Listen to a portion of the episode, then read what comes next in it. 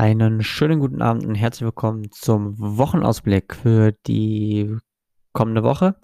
Ähm, wir haben zumindest mal einen Wärmevorstoß aus dem Südwesten, der heute zumindest schon mal den Westen erreicht hat und dann morgen beziehungsweise übermorgen spätestens dann auch die restlichen Landesteile von unserem schönen Land erreichen.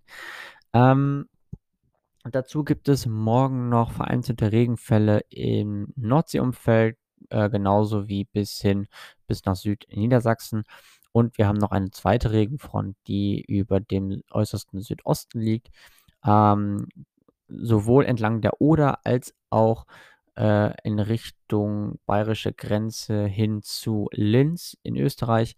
Ähm, dort gibt es ebenfalls noch Regenfälle, die dann relativ zügig gefrieren, weil der Boden dort noch gefroren ist und auch in bodennah noch relativ kalte Temperaturen herrschen. Dort herrscht also entsprechende Glättegefahr. Der Westen bekommt schon deutlich mehr Sonne ab und dort steigen die Temperaturen auf bis zu 12 Grad an. Ähm, die folgenden Tage werden dann relativ ähnlich. Es gibt so einen groben Mix aus Sonne und Wolken. Temperaturen liegen so bei gro im Groben so bei 6 bis 11 Grad.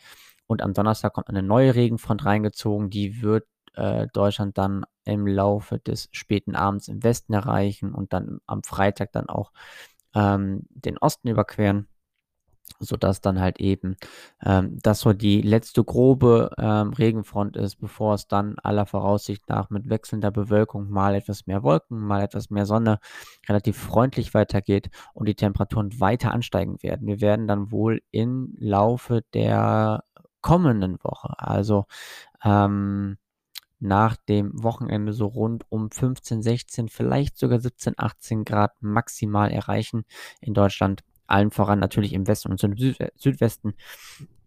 Und das sind die aktuellen Aussichten für die kommenden Tage. Also morgen im Nordseeumfeld sowie entlang der Oder und im Südosten noch ein bisschen Regen entlang der Oder und im äußersten Südosten auch gefrierender Regen dabei.